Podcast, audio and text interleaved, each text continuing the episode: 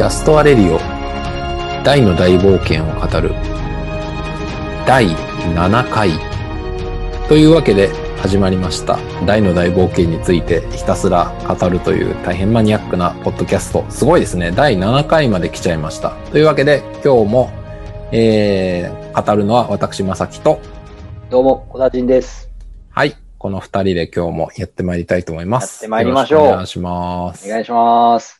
で、えー、今日、小田人さんがなんと、第7話を見ていないという衝撃的な告白をさっき僕は聞いてですね、そうなんです。えー、大変驚きを隠せないんですけど、そうなんです。なので、今から見ますということで、えー私、Amazon プライムで、はい。えー再生ボタンを押しますので、皆さん今もしよかったら、よかったら、聞いていただいている皆さんも、えー一緒に再生ボタンを押していただくと、私と一緒に番、えーアニメを見ながら、あの、臨場感溢れる、えー感じでアニメを楽しめると思います。あれですね、副音声的なやつですねそう。ですね。はい。じゃあ、あの、ではよいきますよかったら、はい、いいですよ。再生ボタン。ン、ポチはい、僕も押しました。今、あれですね、あの、黒い東球、球、球体、東映の球体が集まって、えええー、虎だか猫だかになりましたね。はい。東映アニメーション。ということでね、あのー私は今日は、あの、初見で今この見ながら、えー、ポッドキャストでまさきさんとどこまで喋れるのかとうん。いうことをね、チャレンジしていくわけですね。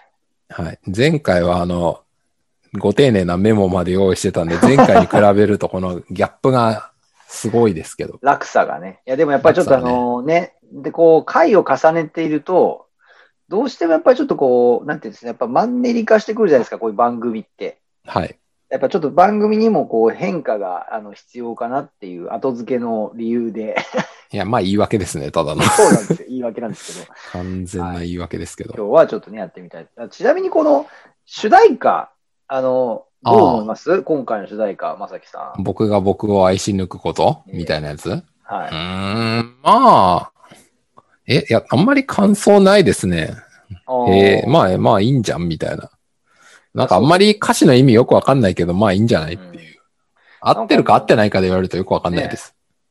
なんあのネットとか見ると、結構なんか主題歌とか音楽に対して、なんかちょっとがっかりみたいな、あ、そうなんですかそうなんですよ。あの、やっぱあの、前作、前作じゃないや、91年版は、ドラクエの音楽をすごい使ってたじゃないですか。うん、そうそう、もう何回か語ってますけど、圧倒的にドラクエ多様ですからね。やっぱなんかそこに対して、やっぱすごく期待してた、あの、視聴者多かったみたいでね、うんそういうコメントを見ると。そうですね。結構ね、それ系のコメントがあるんで、まあそこに関しては気持ちはわかるけど、でも、そこの比較あんまりしすぎるのもねってちょっと思いますよね。僕もそう思ってますね。まあこれはこれで全然違和感ないなと思いますよね。うん。ああと、なんか僕、ノートだっけ、ポッドキャストで言ったか忘れましたけど、多分これ、どうせ、どうせって言って悪いな。1クール終わったら、エンディングもオープニングも変わるよ、またっていう。いやー、変わりましたね。最近のアニメはね、もう、早いですからね、変わるのが。はい。バンバン変わるんで。昔のアニメって変わらなかったですよね。あんそうそう、なんか1年、2年変わんなかったですよね。うん、なんかドラゴンボールとかもう何回この歌聞いたんだろうなぐらいのね、うん。回数聞いた気がしますしね。お、まあ、クロコダインが、今、クロコダインが、あれですね、キアリ振りク、キアリクピカンが溶けはて、動けるようになって、いなぜ動けるっていうクロコダインのセリフが。なるほど。ちなみに、あの、僕はもう2回ぐらい見たんで、今、無音で見てるんで、はい。はい。映像で見て片る。耳にあのイヤホンを挿して、あのこのまさきさんとの会話を聞きつつ、喋りつつ、あの、アニメ、音を聞いて、はい。いいですね。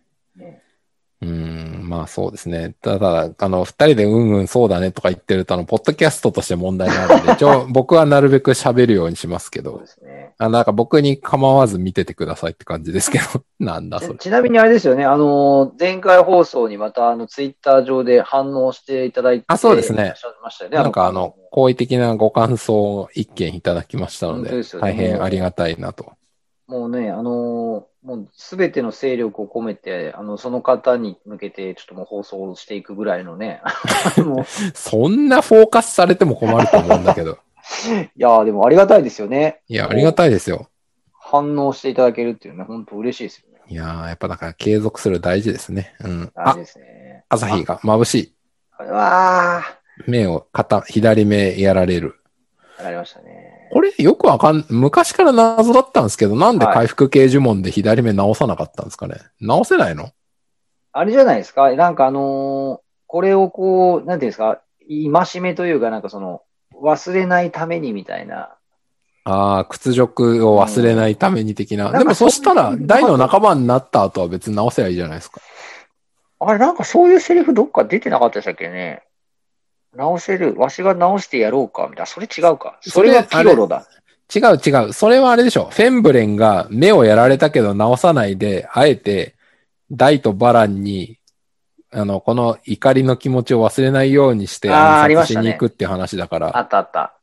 あとあの、ほら、あれですよ。んなんだっけ。えっ、と、ハドラーがバランと戦った後かなんかに、あのーピロロが、あの、こんなところにも傷がとか言いながら、いやなんか直すシーンなかったっけ？あれバランじゃなかったっけ？ありますよそうあれなんかえっ、と、あるある。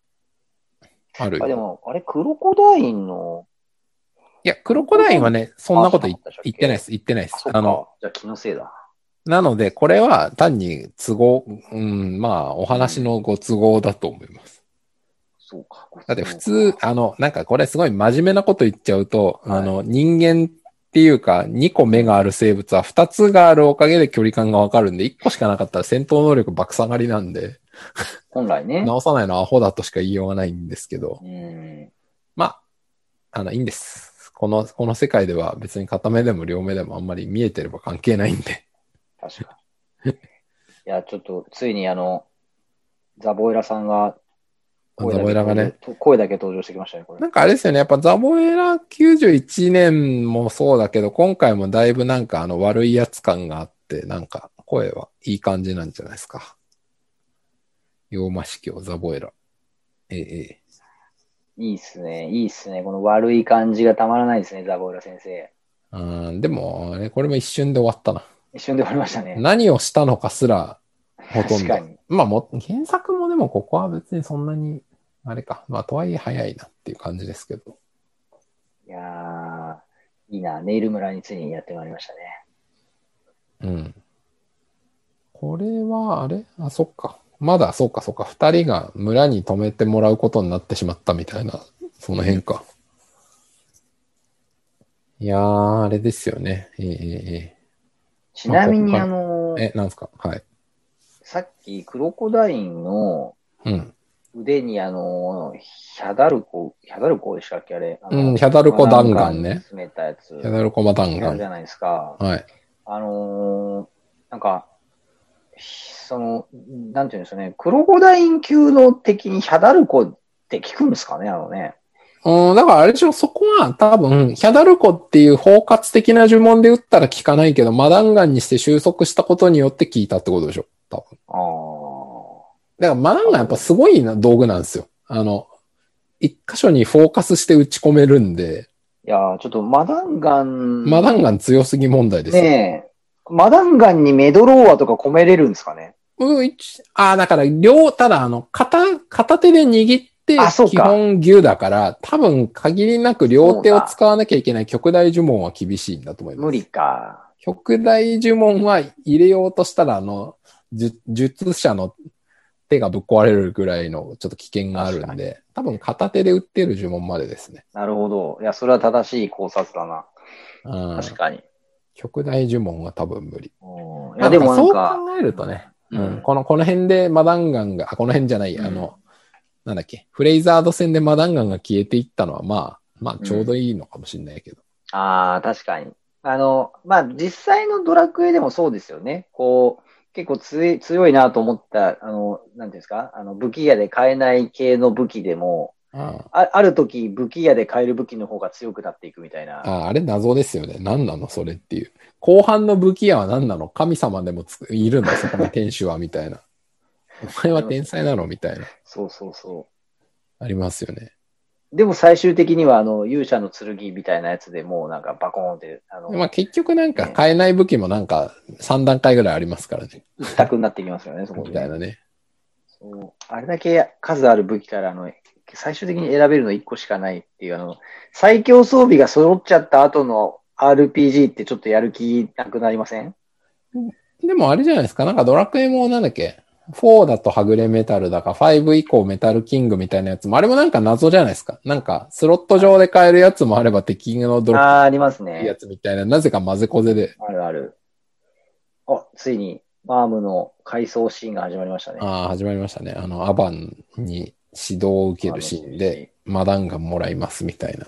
うん。ここはあれですね。まあ、基本的に原作に忠実な感じかなっていう、うん。はい。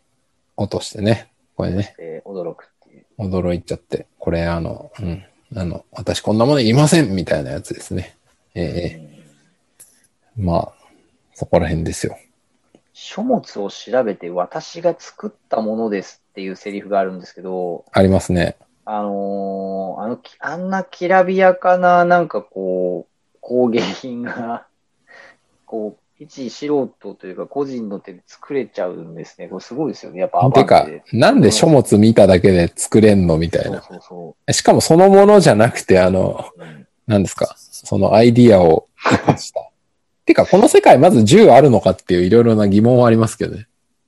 あ、でもあれじゃないですか。あの、ほら、えっ、とえーなんかありましたっけ？ベンガーナの、ベあ、ンガーナそうだ、あのの人たち大砲、大砲どっこんどっこん売ってるもん。確かに。はい。あの、あと、ロモスの王様の船も、あの、こんなあに、大砲ついてるわ大砲をつけなきゃいけなくなってしまったのかみたそだ、いうな。そうだ、そうだ、あったあった。だから、そ火薬と、う。うん。えっ、と、弾丸の火薬で飛ばすっていうテクノロジーはこの世あ界ちゃんとりますよ。実装されてるんだな。うん。小型のピストルがあったかどうかわかんないですけどね。ああ、だからそれ、そういう意味で言うと確かに、なんだろうな。そうですね。大型の砲弾を打ち出すものを携帯できるサイズまで落とし込むっていうのが、まだうん。ないっていうレベル感なのかもしれないな。だからそれを、うん。どういう、何の本読んだのか知らないけど、うん。作ったアバン先生はやっぱり神みたいなうん。感じですよね。ちょっと今、ふと思ったんですけど、はい。マームってなんでアバンの修行を受けることになったんですかね？え、それはあれじゃないですか。あの、村を守るにはどうしたらいいんですかとか聞いて、うんじゃあ修行でもしますかみたいな。いや、すごい勝手な推測ね。いや、なんかやっぱこう、そもそもが戦いとかが好きなわけじゃないじゃないですか。ああ、まあ確かにね。私そんなのいいです、みたいな。そうそうそう。そういう意味で言うと、なんかその、修行を受けてる、そう、僧侶としての修行を受けたんですか？な、なんか、いや、でも格闘術もやってたでしょ原作とかだと。多分棒でペチペチとか。いやー、なおさらなんかやっぱこう、修行を始めた理由が、なんかちょっとわかんないですよね。あれじゃないですか。レイラとか長老とかになんとなく受けてみたら？せっかくアバン先生来たんだし、みたいな。そういう感じですか、ね。リコメンデーションでも受けたんじゃないですか。なるほど。お、ザボエラ先生が、ザボエラ先生が悪巧みを、ああ、いや、いいな、やっぱザボエラ先クロコダ生。インに悪い、悪いあれを。まあまあ、この人たち、基本的にあ、あの、悪の道にいるんで、あの、悪をそそのかすっていうのが、あの、なんか、そもそもがどうなのって感じですけど。だやっぱこれあれだな、結構細切れでサクサク挟んでくるな。ザボエラをで。すね。まあ、なんかそこら辺やっぱ原作とあんまり演出上は変わってないって感じかな。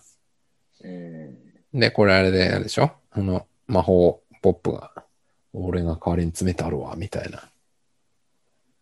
攻撃呪文を。ちょっと今、あの、本当っていうと、セリフに対してちょっと、マームの口動いてなかった説がありますね、今。本当？いや、ちょっとそれ細かすぎ、細かすぎてわかりません。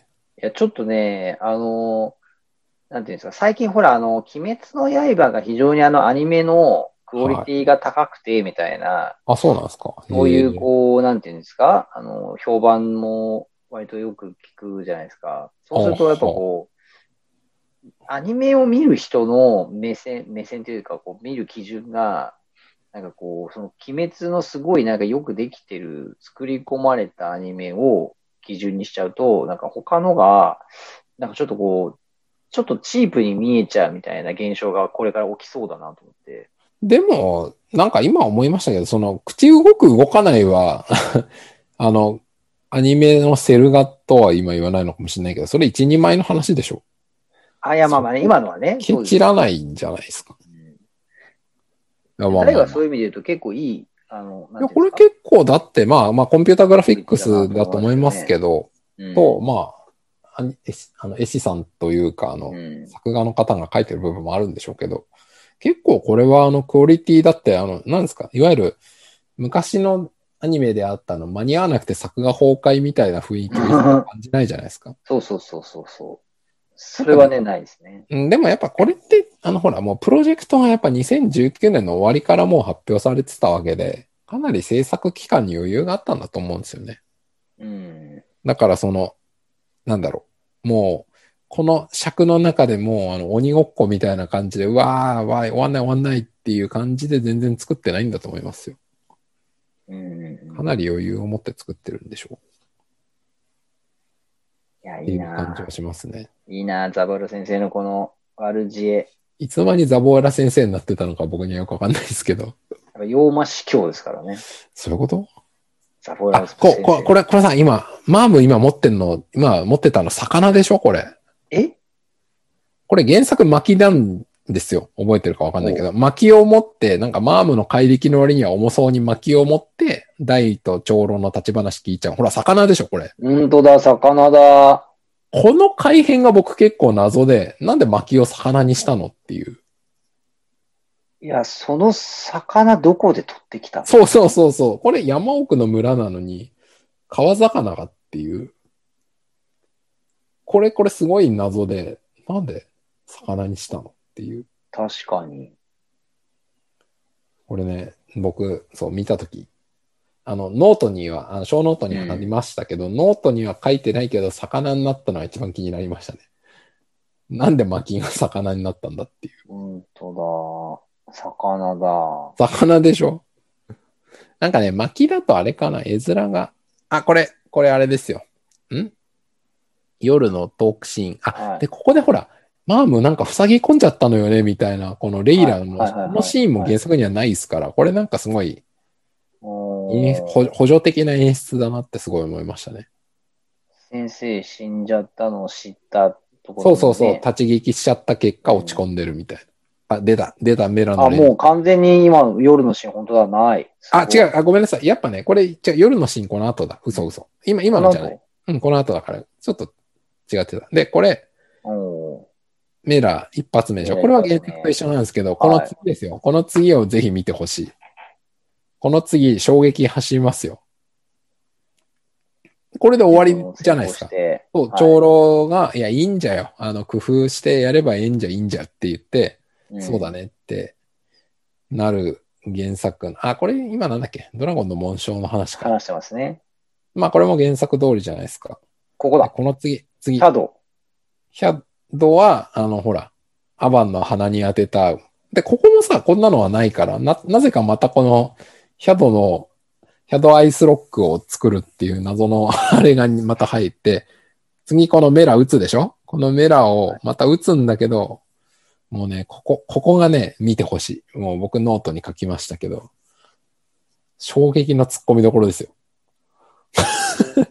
蹴ってるっていう。蹴る。メラを蹴る。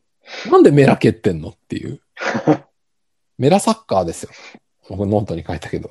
何ですかメラ、このメラサッカ確かに。なんかその、ごめんなさい。めちゃくちゃい。いや、いいい、いいですけど。や、あの、まさきさんもノあのノートの書いてましたけど、あの、削って短縮化してるところがある一方、この、追加をしてるシーンがあるっていうのが、やっぱ何の意図で入れたのかってついやっぱ考えたくなりますね。でしょ？うよくわかんないよね。うん。あ、それでこれが夜のシーンですよ。まあもうここはノートに書きましたけど、まあ言わずもがな全カットですよ。ねえ、でもね、なんかね、面白いのが、あの、あれですよ、91年版だとね、僕はノートにあったけど、ダイの目がエロいんですよ。ああ、すごい、あの、デフォルメがきつい。そうそうそうそう、なんかもう完全にギャグ漫画のう、ん。なんかあの、エロキャラの目みたいな感じなんですけど、なんかね、もうこれだと今真顔でしょ？なんか真顔で、しかもなんかすごい、あの、微笑ましい話をして、さっさと寝ろで終わるっていう。この、本当だ。早い。切り上げ方が早い。おめえパフパフって知ってるかとか、あの辺はもう完全カットですよ。パフパフっていう言葉をセリフで言わせるのかどうか、ちょっと楽しみにしたんですけど、やっぱり。いやもう、もうそういう次元じゃなくて、もう、問答無用全カットです。本当だ。いやー、やっぱりこう時代ですな。ね時代とね、放送の、放送してる時間と、まあ、あと尺と短縮。まあ、もう、もういくつかの理由でね、もう、うん。これ系のシーンは全部カットですよ。だからあれですよ。あの、多分この後フローラとかができ出てきて、あの、女王様、さすが女王様とか言ってあの、SM の女王様みたいなのを、ああ、レオナが想像するみたいなシーンとか当たり前ながら全カットですよ。もう。もちろん全カットです。そう思うとね、ちょっとなんかこう、寂しさみたいなものを感じてしまうのは、やっぱもうおっさんなんですかね。ええ、おっさん、おっさん読者は、しょうがないです。もう時代の流れなんで、逆らえません。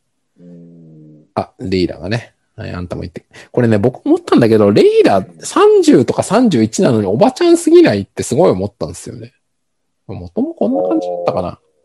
そんな若いんですか、これ。え、だってそうじゃん。あのだって、アバンが最初ハドラー倒した時15、6じゃないですか。でそっから15年経って30ああ、とかでしそうょ。か。で、レイラとロカもほぼ同い年だから、30ですよ。なんで30でこんなおばちゃん感出てんのっていう。確かに。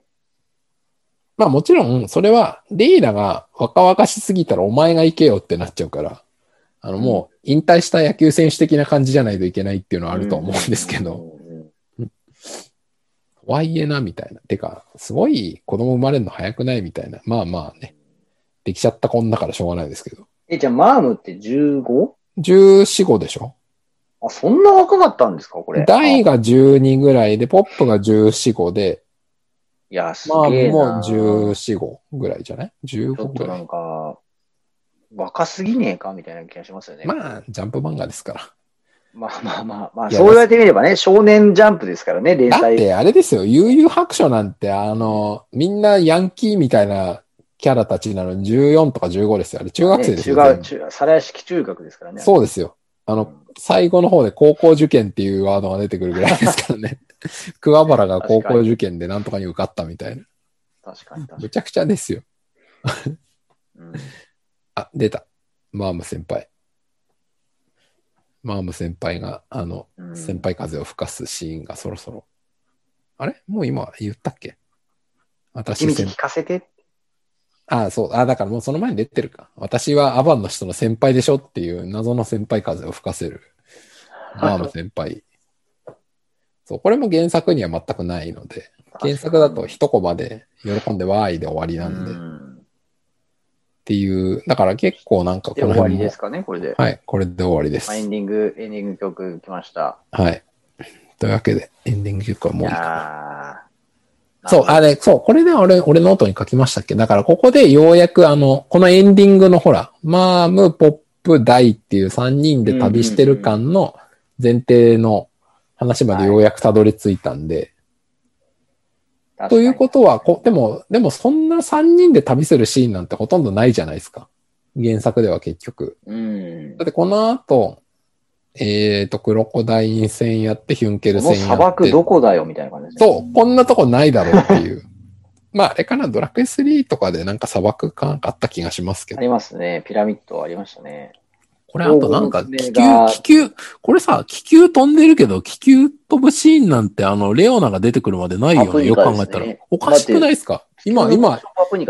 今気づいた。なんでこの気球に3人で乗ってんの？確かに。これおかしいよね。まあ、おかしい。いって言っちゃうとあれですけど。確かに、確かに。まあ、まあまあ、いや、えビジュアル的には入れたいのはわかりますよ。うん。まあ、このね、星空で焚き火するみたいなのね。どんだけ歩いてんだみたいな感じ歩きすぎでしょっていう。そんな歩いてないと思うんですよ。うん。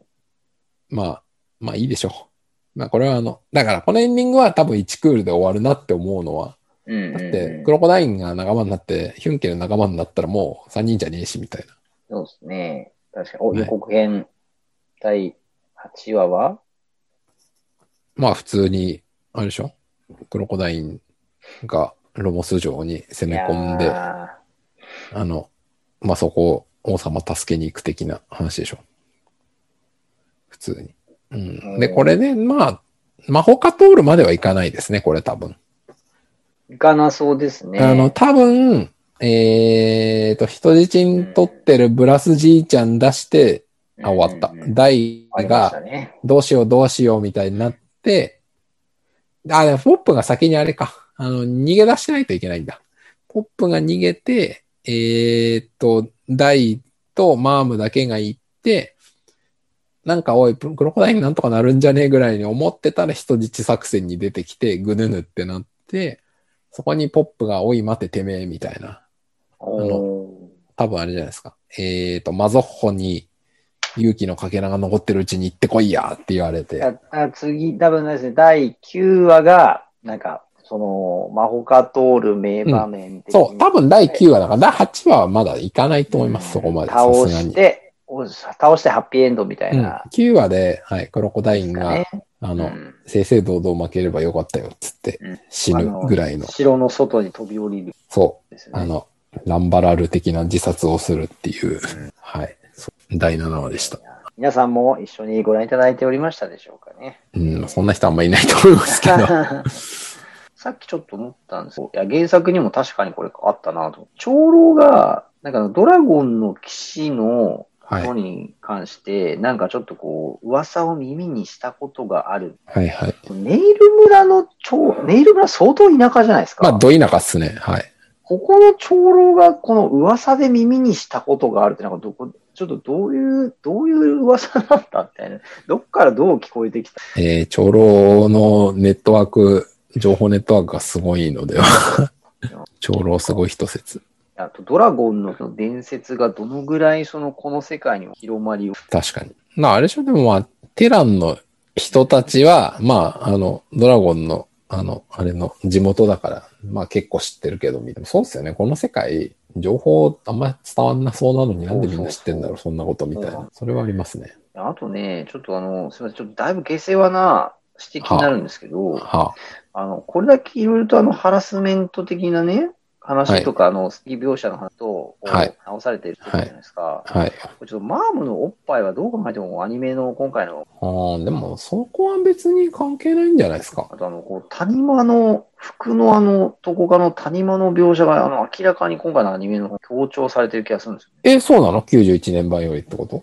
あ、いや、あの、原作より。ああ、でもそれってやっぱあれなんじゃないですか？なんか、時代背景的なの。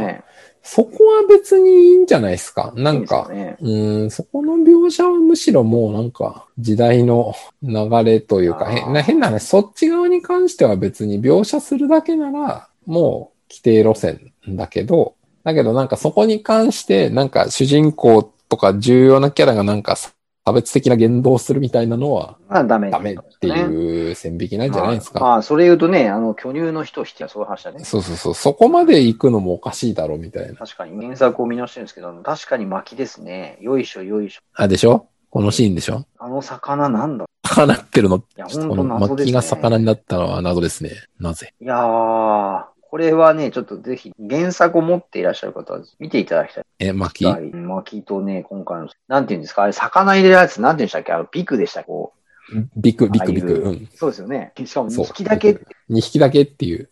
あ誰もっといるの、もっといるのかもしれないけどね、あの下の方に。ああ、そうか、まあね。頭が見えてんのは2匹だった。まさきさんよく気づきましたけど、違和感、あれは違和感ありありで。まあなんかね、ご飯準備しなきゃみたいな前振りがあったんで、わかんなくはない。まあ、とはいえなぜ。なんかしかもど、変な話どっちでもいいと思うんだけどっていう。確かに。マジでどっちでもいいぞっていう。でもあれですね、もうさっきの、ね、マームのお母さんの描写の年代感、はい。原作の方がよりおばちゃん感強いですね。あ、そうなんだ。ちょっと今、原作見てみよう。原作のレイラーってこと？うん原作のさっき、あの、送り出すシーンあったじゃないですか。はいはいはい。大君たちの手助けをしてあげたいのでしょう。はいはいはい。なんかね、もっとより上に見えますね、これは。よりおばちゃん感ありますか？おばちゃん感ありますね。?30、31の人じゃいない。あ、やー、40はいこうなぐらいの雰囲気。本当だ。本当だ。原作すごいっすね、おばちゃん感。こうんれ30じゃないな。本当だ。めっちゃおばちゃん感ありますね。それに比べるとまだ、確かに。アニメの方が。まだマシって感あじ。確かあ、なるほどな。あ、そうか、本当確かに。私も、私追っかけて、9話で終わって。に。そうそう。やっぱこれは漫画的なね、なんかあうんの、描写で、まあページ数のあれもあるんでしょうけど、スパッと終わってるけど、なるほど。結構、そう。アニメだと割と説明台詞がなぜか入って、私先輩だでしょみたいな。なんだそれみたいな。謎のセリフが入ってますけど。次回はそうか、またデロリン、いやーもうね、重要キャラクター、偽勇者一味で。マゾうん、マゾッホの名言が多分次回か次次回ぐらいに出るんじゃない？次回かな。多分次回出るかな。で、そうか、そうか、そうか、そうですね。こういう、今ちょっと次回、次回をよ予習してる。まあ原作で予習してる。漫画をね、漫画でね。そう。そして、マゾッホの一言で、勇気は出したり引っ込めたりするもんじゃねえという名言で。名言多いな名言多いですよ。し、やっぱその名言をね、あのーなんてサブキャラたちが言うって、あ、それはありますね。うん。ほんとそやっぱなんかこう、成長物語だから、やっぱ成長を手助く周りの人たちが関わった言葉って。う。うん。それはありますね。確かに。僕あのーエイミさんがヒュンケルに喜んで死にに行くような真似はしない。はいはい僕はい。はね、じわじわとね、あの、見ました。ああ。あれですあの、か。またあの、も思い出すじゃないですか、それを。君に言われたことを思い出して。うんで逆にあの、それの言葉で、はいはいはあい。のー最後あのミストバーンからあの暗黒陶器入れるかの光にかけたみたいな。ああ、なんかそこに繋がんのか、この、あのセリフ見ました。確かに、あの伏線の回収ぶりは素晴らしいですね。そうあの、あの、ちょっと、あの二人にはね、ぜひ幸せになっていただきたいなと思って、僕は原作を読み終あ、そうですか。え、何？それは何？あの、小谷さんが10代の頃ってこと？え、いや、それはあれですよ、10代とか最近ですよ20最近、最近読み出した最え近。でもほら、あれじゃん。思いましたよ。でもほら、ヒュンケルはさ、いやいや、もう俺はあの、そういうの無理だから、あの、あんまり俺にそういうこと期待しないようにっていう空気を最初から指してるじゃないですか。うんいやでもね、ほら、やっぱあれじゃないですか。あの、状況が変わるじゃない、変わったじゃない。戦えなくなっちゃったじゃん。ああ、そういうこと？だからやっぱなんかその、そういう状況の変化の中で、なんかこう徐々にこう、みたいなね、そういうサーブ、サイドストーリーがね、あの、後にいいな、みたいなるほど。それはあの、ぜひ、あの、そういう二次、二次創作小説を書いてください。あの、二次創作は日本の文化なので、ぜひな。書いてください。なんか僕最近知ったんですけど、はい。あ、もう、スラムダンクの、あの、原作のその後を、その、ウェブ上で、そのなんか小説版を書い続けてる人がいるっていう。え、それ日本人ですか？台湾人かなんかの人ね。どっちだっけ？日本の人台湾あ、日本の人、いや、台湾かなんかの人も勝手にっていうか、まあ、うん。続編書いてたみたいな話を、だいぶあ10年ぐらい前に聞いた気がする。まあ、でもスラムダンクのあの終わり方だったら続編みんな書きたくなるじゃないですか。いくらでも書く話あるし。第一部巻みたいな終わり方。そうそう。てか、なぜそこで終わるみたいな終わり方じゃないですか。あれは、誰しも。まあ、あれは、なんだっけ、い井野武さんが、ん？なんだっけ、本当は三能を勝たせようとしたけど、ん？なんか編集者とかに、なんだっけ、いやいや、主人公負けるのはちょっとみたいなのを言われてからの、あ、じゃあ分かりましたみたいな。主人公たちを勝たせるけど、次で負けるし漫画は終わらせるみたいな、なんかそういう結構。確かそう、ちょっとごめんなさい、今言ったの正確かどうかわかんないけど、でもなんか少なくとも編集部側と、あの。若干の意向のズレがあったことが、あの、終わり方と、あのタイミングでの絶頂期での終わりになったっていうのに確か関係あった。ああ、そうなんですね。それは知らなかった。多分ね、いろいろググってもらえれば出てくる。うんまあ、ちょっとどこまで真実かわからないね。うんでも、でもまあ、確かになぜそこの絶頂期で終わるんだ疑問はあるじゃないですか。ね。それは間違いなく。な逆にあの、なぜここで終わらなかったんだっていうね。ああ、こう、ジャンプ編集部との喧嘩別れを否定って書いてるから、うん、まあどうなのかな。まあ、今言った僕のは話も僕がどっかで聞いたのが勝手におひれがつけちゃってる可能性はありますけど。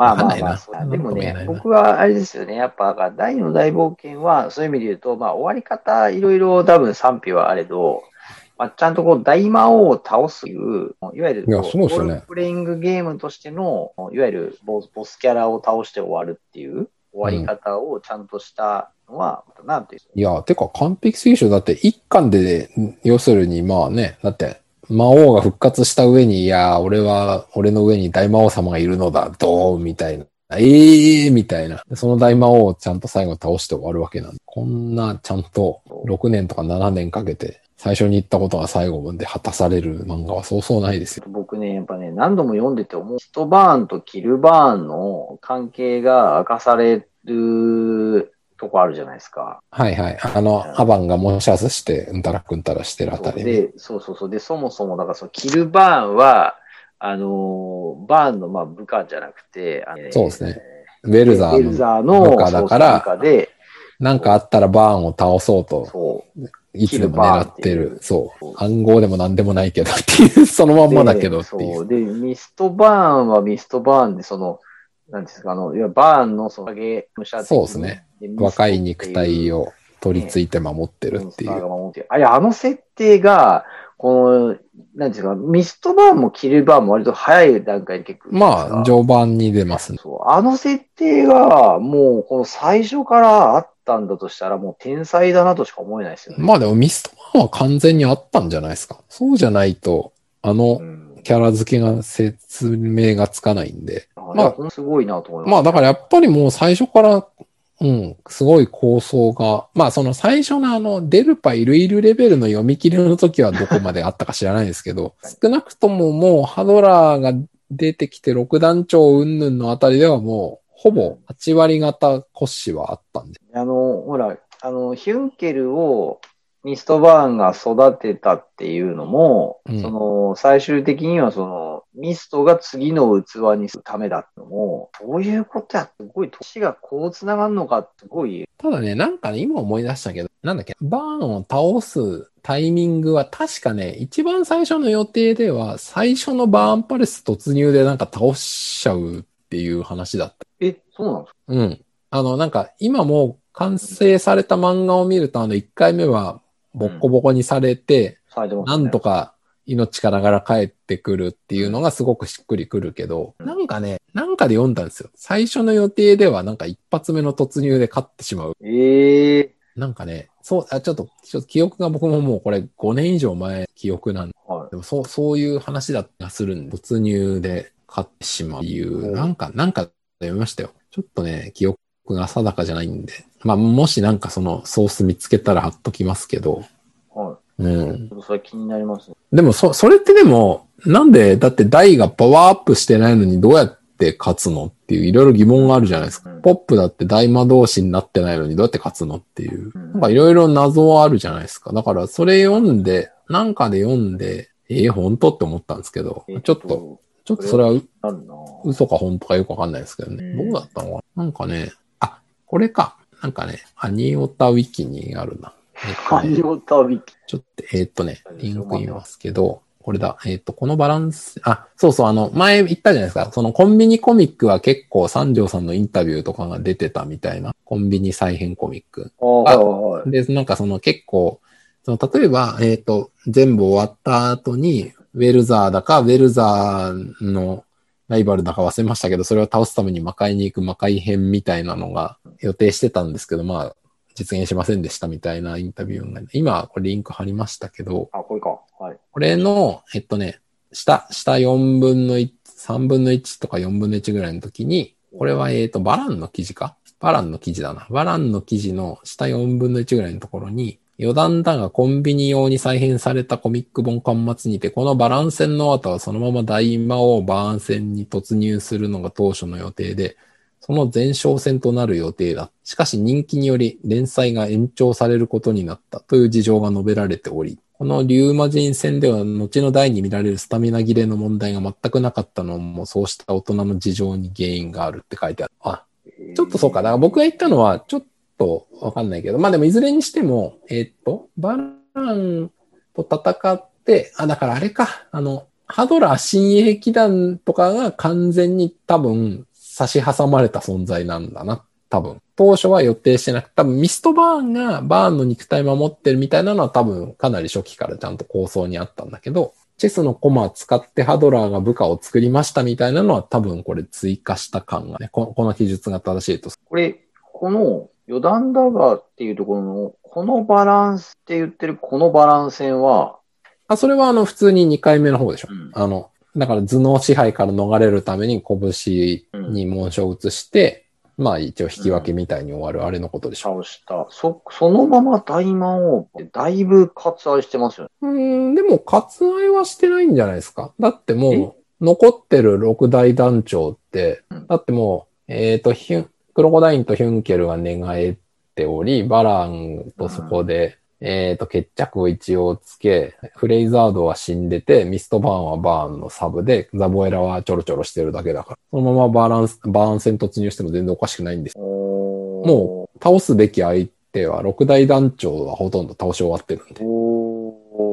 言われてみれば確かにこれはそうなんだ。あ、そうか。え、じゃあその間って、その間って何、何やんうん、だから、あれでしょ？え大ーと、あの。あ、違う違う、えーと、だから、超魔生物の研究のザムザが出てくるじゃん。はいザム、大の大大の剣。覇者の剣が欲しいよねって話をして、覇者の剣を餌に、ザムザがトーナメント開催してました。ザムザを倒しました。ハドラーは超魔生物になりました。そんで、バーン様からコマ5個もらって部下作りました。ノバがどうやってます？ノバが、えーオリファルコン軍団にボコボコされました。確かにそうか。オリハルコン軍団と、えー六大団長は、その間、誰もどうにもならないもうほぼ、はい。バランな。が。実質、六大団長の一番最強なわけなんで。でもあれですよ。バラン戦の後、そのまま大魔王バーンとしたら丸腰ですよ。あ、武器がないってこと？武器ないです。うーん、まあそれはありますけども、それはあれじゃないですか。バランが途中で死んじゃって、神魔合流剣、はい、あげるとかで済むあんじゃないうですか。そいう、そういうね。しかもまあ、だから演出次第によっては別にあの、バランの紋章がさっさと覚醒しましたってやっちゃえばいい。うん。あの、つまんないこと言っちゃえばそういうことじゃないです。それで総流門がさっさと発動すれば、総流門さえ出ちゃえば、結局あの、ローバーンじゃ勝てないんで。それでいくと、メドローアは出てこなかったですね。ああ、そこはよくわかんないですね。そこはどうなんでしょうね。メメドローアはいは、オリハルコン軍団に対抗するためって言ってああ、でもそうか、じゃあ、メドローは出ないですね。そしたらポップマジで活躍する出番なかったんじゃないですかポ。ップポップはこんな人気キャラにはならずに、うん完全に終わってました。いやー、あれ？まさきさん？あれ？まさきさん落ちた？さあ、今、私と、ちゃんと、ポッドキャストやっておりましたが、まさきさんのえ音声が聞こえなくなりました。あ、これすいません。うちのインターネットが不安定、。まさきさん帰ってきた。そう。あのね、なんかね、やっぱりね、今いるホテルの Wi-Fi がポンコツっぽいですね。今何言ってたんだっけ？うーん。さっきのだから省略して、ポップは、ああ、そうそう、ポップキャラで終わが、ってた。うん、終わってた可能性があるっていう。うんどうしてたんでしょうね、ポップ。そしたら。メドローアも使えなくて、せいぜいベタンしかできないし。だいぶ、その主人公たちの成長が中途半端な状態で、そうですね。急に魔王に勝っちゃうっていうストーリー。うん、多分だから、ダイとバランが協力して、なんならハドラーがちょっと寝返ってみたいな、そんな感じぐらいなんですかね。よくわかんないけど。まあでも、そ、そうなってたらやっぱり、あの、今僕らが読んだ大の大冒険ほどのなんかやっぱりボリューム感というか、あれは出なかったでしょ。多分アバン復活してないんじゃない？か。ここまで愛されてないなうんだからこれはやっぱり人気による連載が延長っていう、うんやっぱここは連載の面白さです。当初のそれでですよね。引き伸ばしてほら、なんていうんですか？残念になっていく作品もね。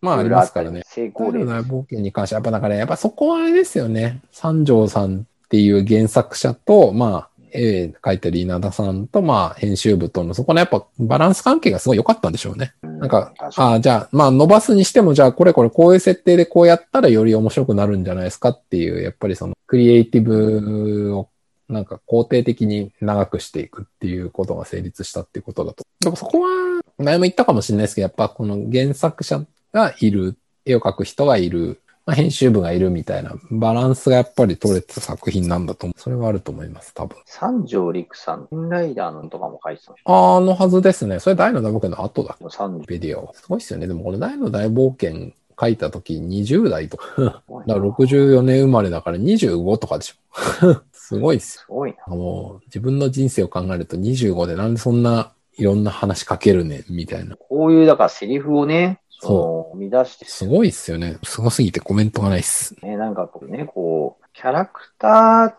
ていうものを通して、セリフを出してる。語らせているということ。なんかその、キャラクターと合ってなかったら、やっぱりこう、成立しない部分っていうのも当然あるわけじゃないもちろん。いかになんていうんですか、その言葉として、文字面としていいことを言ってても、なんかやっぱこう、キャラクターがそれを言った時に、その言うに値してるかとか、それをこう、読者として受け取る、そのキャラクターのセリフとしてそれを受け取ったかどうかみたいあります。な。セリフの良さだけじゃないじゃないあります。キャラクターでこう見せて、しかもそこにこう、そういういいセリフを入れて、なんかその、すごいですよね。特になんかその原作と、こう、漫画と、こう、別々の人が書いてると、なんかこう、原作と漫画一緒でね、自分一人で全部書いてると、なんかこのキャラがここでこういう風にセリフを言ってみたいなのとかは、なんかこう、ですか？一人で作れるじゃないですか。だからこう。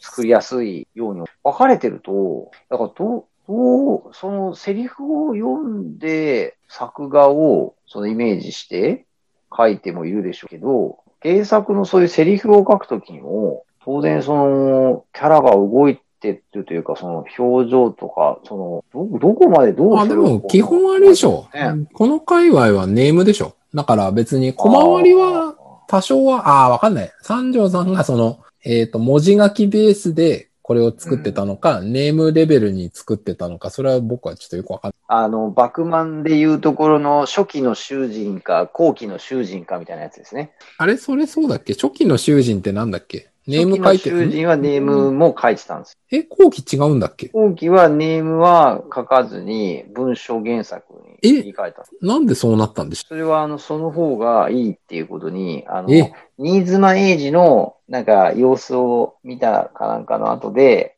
あの、ひらめいたんじゃなかったでしたっけ？確か。そうだっけ？そうそうそう。それで、だあの、真白が、この方が俺もイメージできる。マジで？囚人文章だけでいいよ。そういうやりとりしてます。そうなんだ。よく覚えてますね。へえ。バックマンも僕相当よ何回も。すごいな。でもこれあれですよね。やっぱりあのうん、大罰組、かっこガモヒロシさんの多分経験にかなり基づいてるんだ。そうなんじゃないかと思うんですよね。いや、だからそれで言うと、やっぱその、なんていうんですか、ビジュアル的なものを、そのキャラの絵絵とか、その、なんですか、動きとか、やっぱね、まあ、考えながらは描いてる。それがこう、うまくとこう、はまって、仕上げて、すごいことだよなと思ってね、改めて。ね。の顔して。顔は全くわかんないですね。えー、いや、わかんないです。なんか今、インライダーの DI あじゃあ、じゃあ本人なんじゃないですか？そうい。小説原作、ネーム原作、バクマン、バクマンの原作、大罰組先生がこのタイプで、ネーム原作。ああ、そのネームをもとに小畑先生が書き直してました。でもまあ、脚本原作のタイプの人もいるし、ネーム原作の人もいるのか。まあ、いろいろいるんだな。なるほどね。あーあ、そういえば忘れてた。冒険を。あー、僕も読んでない。ちょっと、また読んでおきます。はい。いやー語っていけばいくほどにですか、こう、その良さを改めて思いますね。いやー、いいですね。うんスルメイカみたいな感じで。スルメイカ。もう何回噛んでるかわかんない。味が出てきますね。ああ、次ですよ、やっぱね、でもね、いい漫画だなって前も言ったかもしれないですけど、やっぱね、読者の方が環境変わったり成長したりすると違う発見が見えてくるってすごいことですよね。なんかやっぱそれ、それがね、やっぱり、うん、なんか自分にとってはすげえ面白い漫画だなって思う。だって僕ね、なんだっけな、あの、いつ、に、に一、二、年前ぐらいに大の大冒険なんか読み返したときに、あの、なんだっけ、えっ、と、その、ポップが大魔導士に目覚めるあの、アマンの印光らないあたりからの話のあたりでなんかめっちゃ読んで泣いてて、なんかあの、10代ぐらいの頃読んだ時は全然そんなこと思わなかったのに、うんなんでもないシーンだと思って普通になんか、ええー、みたいな、あーポップ覚醒したわ、ぐらいだったのになんかね、30過ぎて読んだらなんかめっちゃ泣いちゃいましたから、なんでだろうって。やっぱ多分それはでも自分の多分感受性が変わったんですよ。その、なんでしょう。誰かを好きであるという気持ちを大切にするけど、でもなんかその通りにはうまくいかないよね、みたいなうん部分とかうん。多分ね、そういう自分の経験がなんか物語の読み方に変化を与えるんだ。ありますね。大きく与えますよね。そういうなんか、自分が、その物語で、なんか、やっぱりこう自分の中の何かに照らし合わせてみたりとか、そうそうそう、そうなんですよ。ねなんか自分のその経験、ああいうことあったな、みたいなとか、そうそう。だからね、やっぱ繋がってくるとこが、毎回やっぱり読むたびに変わるのは、まあ自分自身がね、そういろいろ経験そうをっそうそていうかあれでしょう。なんか一個今と思ったのは、う。はい。まあ少年漫画だから、当然主人公たち読んで、自分たちが少年だった頃に読んでて、うん。まあ今大人になってその少年たちの見ながら思う、やっぱ大の大冒って、こう、なんだかんだ世代の人が出てるか、あ、何？登場するキャラってことですか？その立場の人出たりとかするじゃないですか。まあそうですね。うん、なんかそうすると、その、それこそだから例えばですけど、その、まあ、あの、さっきもちょっと話題になってましたけど、その、マームのお母さんみたいな、うん。ああいうね、立ち位置のキャラクターに対して、こう、自分がその、お母さんと同じぐらいにな年齢とか、うん。子供がちょうどそのぐらいの年齢になってきてとかっていうと、こう、当時はそのキャラの、なんて気持ちとかっていうのはまあ想像できなかったけど、はいはいはい。そっちまあそうですね側の気持ちにね、近くなって子供が、そうですね、みたいな、大きくなったな、みたいになると、ああ、子供がなんか旅出ようとかになったら、まあこういうものかもしれないな、みたいなのとかね。なんかあの、バランがね、あの、はいはいはいになっちゃったりとかするのも、そうですね。それは確かにね、自分が10代の頃読んでも、いまいちピンとこないでしょ。それはあるでしょやべえ、やべえ親父だな、みたいなね。確かなんかそのぐらいにしか思わなかった。に。なんか暴力沙汰しかしない親父だな、みたいなそんな親父嫌だな、みたいな究。極の DV 親父だなっていう。そうそうそう。記憶消しちゃいますからね、子供、ね。究極の DV ですよ。記憶は消すわ、えー、剣で切りかかってくるわ、えーあの、国を一つぶっ飛ばす呪文を打ってくるわ、最低ですよ。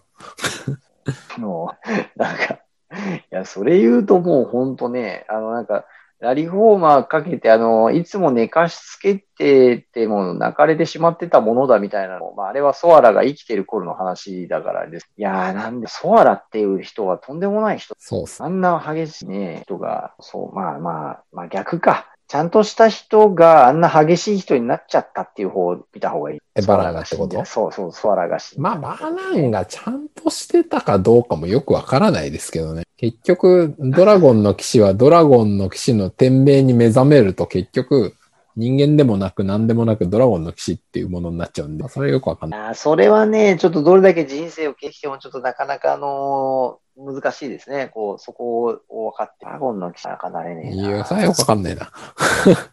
なんかもうそんな生まれつき宿命を背負ってるみたいな感じです。いや、でもほら、なんかあの、何回か話題になってましたけど、ハドラーが中間管理職としてなんちゃらみたいなのね、はいはいはい記事ありますねの話ありましたけど、ああいうのもそうです。さっきなんかちょっと僕見てたら、やっぱあの、アバンがその勇者の世代交代で、以上で、若い世代に任せたウェブ記事書いてる人がいましたけど、ああ、そうですか。そうそうそう。あ、なんかちょっと後で。なんかやっぱそういうのも、当時はやっぱね、そんな風な見方がしてなかった。今、こう、まあそういう立ち位置自分がなってみると、かな大の大冒険、アバン先生に学ぶ経験者の新しい活躍方法。これ？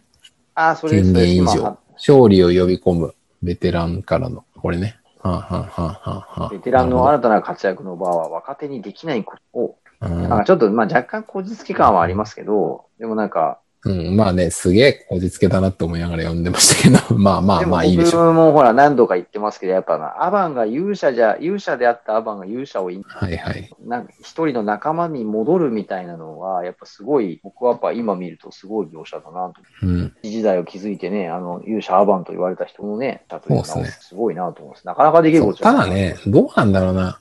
まあそうなんだけど、個人的に思うのは結局でもこのアバンという人がそもそもやっぱり権力とか立場を、なんでしょうね、自分に同一化させることをとことんやっぱ好まなかったってことなんですよね。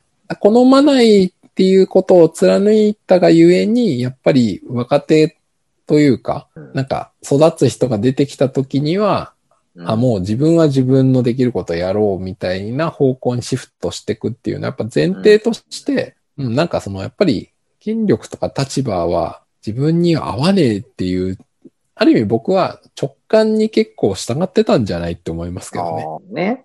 僕の見方としてっていうふうにまあ今話してて思ったけど、いやだってほらあれじゃないですか。多分、本来はそのハドラー倒した時点でフローラと結ばれて、どこだっけ、はいはいはい。えーカール・。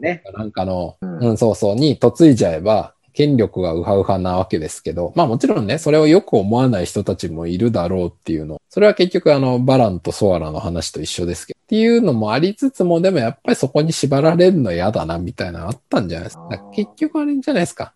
まあ、マトリフなんかの場合で言うと、お抱えの魔導士になったけど、側近からいじめられたからクソだっつって出てっちゃったみたいなのあるけど、やっぱ結局あれなんですよね。大のパーティーの関係者って大体みんなアウトサイダーなんだ。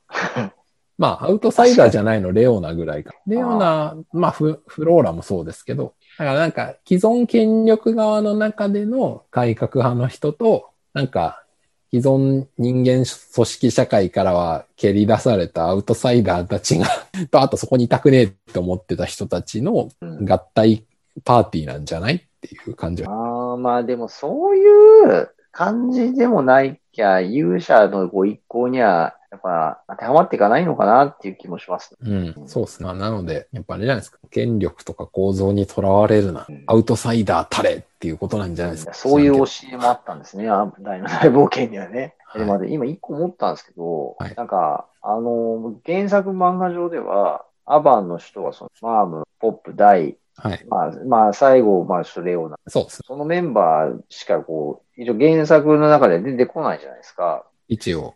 アバン、他に弟子だった人いないんです卒業できなかった、そのそれそれ、いいツッコミじゃないですか。だから、それをやると、多分、こっから公式にも続編とかサイドストーリー作りやすいですよね。うんあの、スターウォーズでいうところのあの、ジェダイになれなかった、うん あの、闇落ちした弟子みたいな。そうそうそう。とかさ、いや、なんかね、こう、いや、とか、まあ、ある意味、ちょっとこう、ヒュンケルの、こう、育成で、彼は最、多分彼が、まあ、ヒュンケルが最初なのは最初だと思うんですよね。バルトスを倒。した。時に、その、まあ、倒して拾ってた頼まれたじゃないですか。頼まれて、そう。で、最初の育成で強くはなるけど、あの、心の闇に気づけず大失敗っていう、で大変な大失敗してるじゃないですか。そう。なんなら川に落ちて、すごい大失敗ですよ。そう。ああれ、なそうそうそう。もうなんならちょっとね、あのー刑事事件事案じゃないですか。てか、なんならまあ、事件にはならないとしても、なんか1年ぐらい鬱になっててもおかしくないレベルです。いや、だから、その後、よくやる気になったなっていう。だか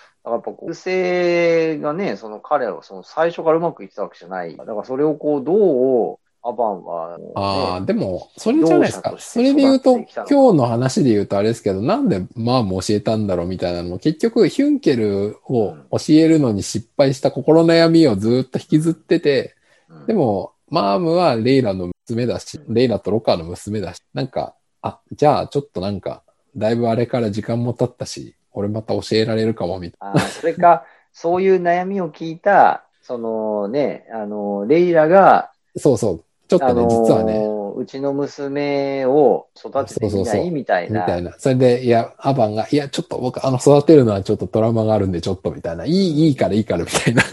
あ、それは、それはね、なんかね、ありそいや、でも、でもですよ、まさきさん。そうだとしたら、最後にあのマダンガンは用意できていたのかっていう気がしますよね。う。ああ、そういうこと。そんな急、急に教えることになったのに。そう。とか、そう、なんかその、ななんかね、やっぱそういう意味で言うと、やっぱだから絶対その、ヒュンケル闇落ちからの立ち直るストーリーはありますよ。ああ、それはね、それはいい、うんいいサイドストーリーとして書けるんじゃ絶対これはあるはず。なんかあれですね。それはあの、ぜひ、公式作品化してほしいですね。ねなんかそれはあの、スターウォーズの幕間みたいな感じで、あの、全然作れそう。ああ、なんか、、一人目の弟子育成大失敗からのそうそうそう。立ち直り実は結構二人目、三人目みたいな人がいたんじゃん。がいたのかいなかったのか。でもあれじゃないですか。あの、アバンの印は結局なんかあれ以上あったっていう雰囲気は出てないから、やっぱりダメだったんじゃないですか。まあ、いなかったのか、教え損なったのか、よくわかんないけど。そうそう教えたけど、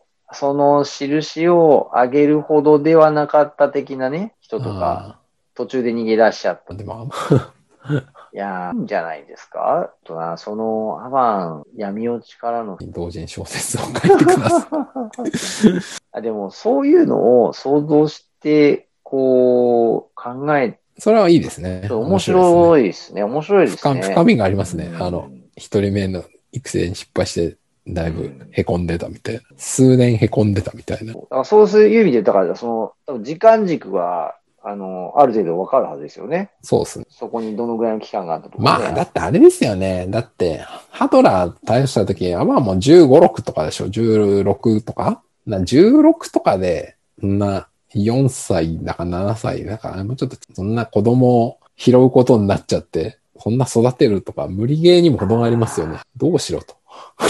それは無理だな。それは無理だな。ちゃんと、アバンはちゃんといろんな助けを借りるべきだったんですけど、なんか一人で教えたのがいけなかったんじゃないですかね。いやーココミュニティの中で育てるべきでしたね。ちょっと待ってくださいね。それで行くところにアンバンが、で、16ぐらい？16ぐらいで、で、ヒュンケルが4歳とか5歳でしょ？で、ね確か原作によると、ナウのヒュンケルが20とそう、だから、20ぐらいかえっと15年でしょ？えっとそれでえーアバンが今30ぐらいでしょ。マームを追うまでの間に。マームのえ村に来たのは4、5年前ですかねとか言ってるから、だから、だからうんえっ、と、10年10近く年ぐらい？空いてる、空いてるんじゃない ?25、6になってからようやくマーム教えいてたやー、そういうことですよね。だからやっぱ、その間誰一人教えてなかったのかっていうね、ことにやっぱなりますよ教えてなね。かったのかもしれない。な何をやってたんだろうって話ですね。そうそうその放浪してた。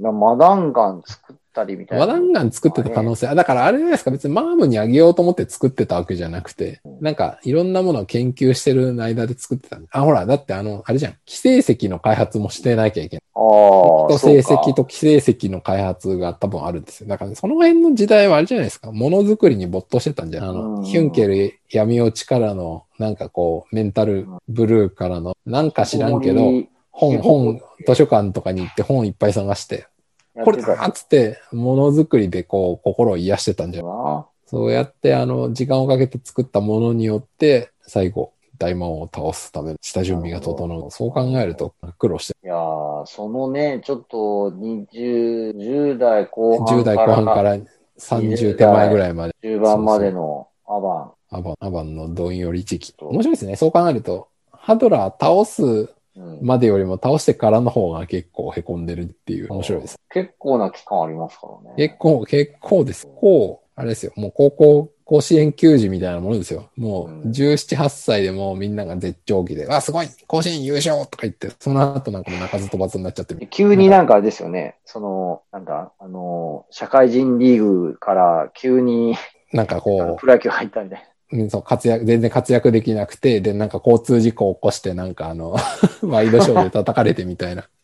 もう、もう、もうメンタル最悪みたいな。違う競技で劇的に。いそう、そう。からの一生懸命開発して違う道が開けちゃう。やーそれはやっぱりな、なんか、その、アバンの二十歳前後ぐらいの、なんかその、苦しんでるアバンのストーリー。そう。いや、だからあれですよ、ポップが、そう、だから、うんとマームの村ででして、村で育ってて、その後、だからその、どうか放浪がな、ああ、はいはい。武器屋のあの、ランカークスラン村。カークスに行って、で、ポップが懐いちゃってみたいな。そう、だから、多分なんかその、わ、世界中渡り歩いてたわけですね。もう全部行ったんじゃないですか、大体。さすがに。そうですねだってあの、大して広い世界。うんそれはだから弟子を探して、アバンは旅をしていたのか。いやー、多分弟子は探してないんじゃないですか。だって、あれじゃないですか。変な話、もうハドラー倒した後、何の兆候もなかったわけで。ハドラーが。そしたらいくらアバンでもさ、次の魔王出現に備えて何とかしようとか、まあ思ってなかったんじゃないですか。あの、勇者の家庭教師みたいなのは。確かにね、あれを言い出したのはいつなのかっていう。そう。だから、ポッ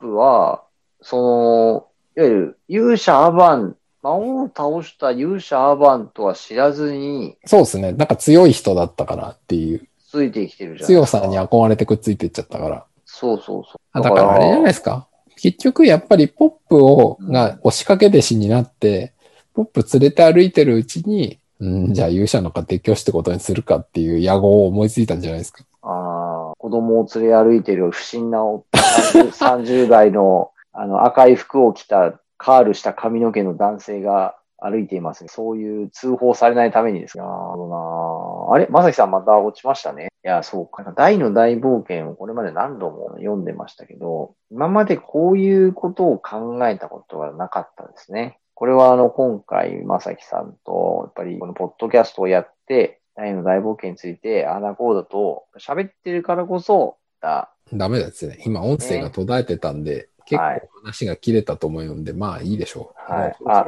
一応僕今喋り続けてはいます。えー僕も喋り続けてたけど、僕が喋ってた方は多分もうほとんど残ってない。まあいいでしょう。こんなもんで終わりにしましょう。ああ、はいありがとうございます。本当、このポッドキャストをやっていなかったら今みたいな気がつかなかった。いやー、あの、考察するに至らなかったでしょう。はい。じゃあ、というわけで、第7回はこんな感じで。はい。本編にあんま触れてないけど、まあいいでしょう。ありがとうございます。はい、はい。というわけで、では、ありがとうございました。また次回。また次回。はーい。では、さようなら。